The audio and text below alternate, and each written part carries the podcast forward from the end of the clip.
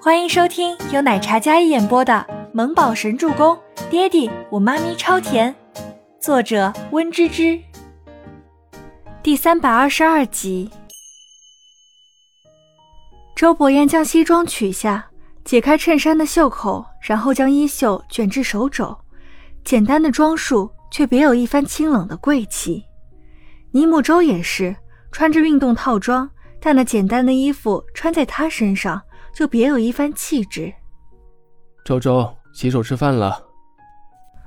周伯言对着那小背影说道：“向来凛冽的男子，视线触及到那一抹小小的背影，眼神都不自觉柔和了一些。曾经他居住的地方总是冷冰冰、严肃的，可如今变得有温度，还有了烟火气。”好，尼木舟收回眼神。他路过茶几的时候，看到上面摆放着各种爱吃的晚餐，好看的唇形微微上扬。周伯言起身去到酒柜前开了一瓶红酒。倪木舟洗完手出来，他看了一眼客厅，并没有餐桌。爹爹，你以前是不是不按时吃饭，或者总是一个人吃饭？嗯，怎么了？周伯言端着高脚酒杯走过来。父子俩哪怕只是坐在沙发上，面对着茶几用餐，那画面不仅没有半点寒酸，还看起来别有一番气派。你这里连个餐桌都没有，我猜想你肯定是自己吃饭比较对付。周伯言看着眼神这么敏锐的小子，还真被他猜中了。以前忙，那现在不忙了。倪木舟端着晚饭。然后自己夹菜吃饭，他们家比较随意，没有什么食不言的规定。父子俩一边吃着晚饭，一边慢慢聊着天。现在不想忙。周伯言如实说道，哪怕他不这么说，这小子也猜得出来。倪木舟端着小碗，小身子笔挺挺的，像一个贵族家的小少爷，但是更接地气一些。对了，爹爹。我想到一个可以解决外婆的办法。忽然，倪木舟眼睛亮晶晶地看着自己爹爹，清俊帅气的小脸上一脸认真的眸色。嗯。周伯言微微好奇，他沉冷的眉眼看过去，深邃的眼里有几分好奇。妈咪不是失忆了吗？那么你找几个专家去研究一下让人失忆的药。那么外婆不就不记得那些痛苦的事情，我们一家子就可以开开心心的在一起了。尼木舟一点也不想跟爹地妈咪任何一方分开，他梦寐以求要一个完整的家。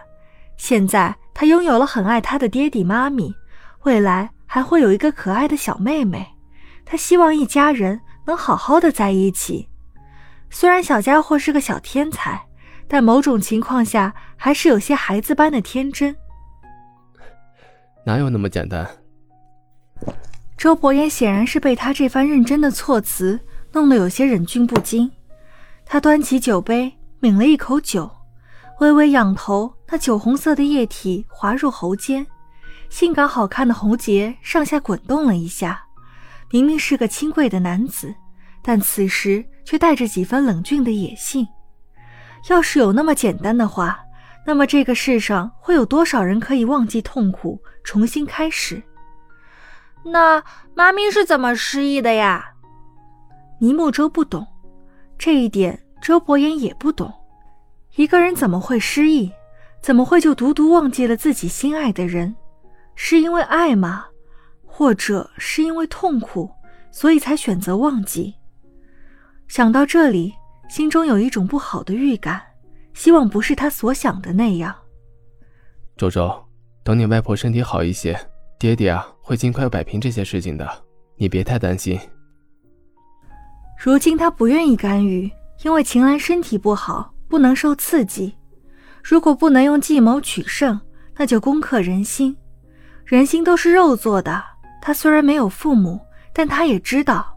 秦岚这种举措，只是因为不能接受自己丈夫离开而已。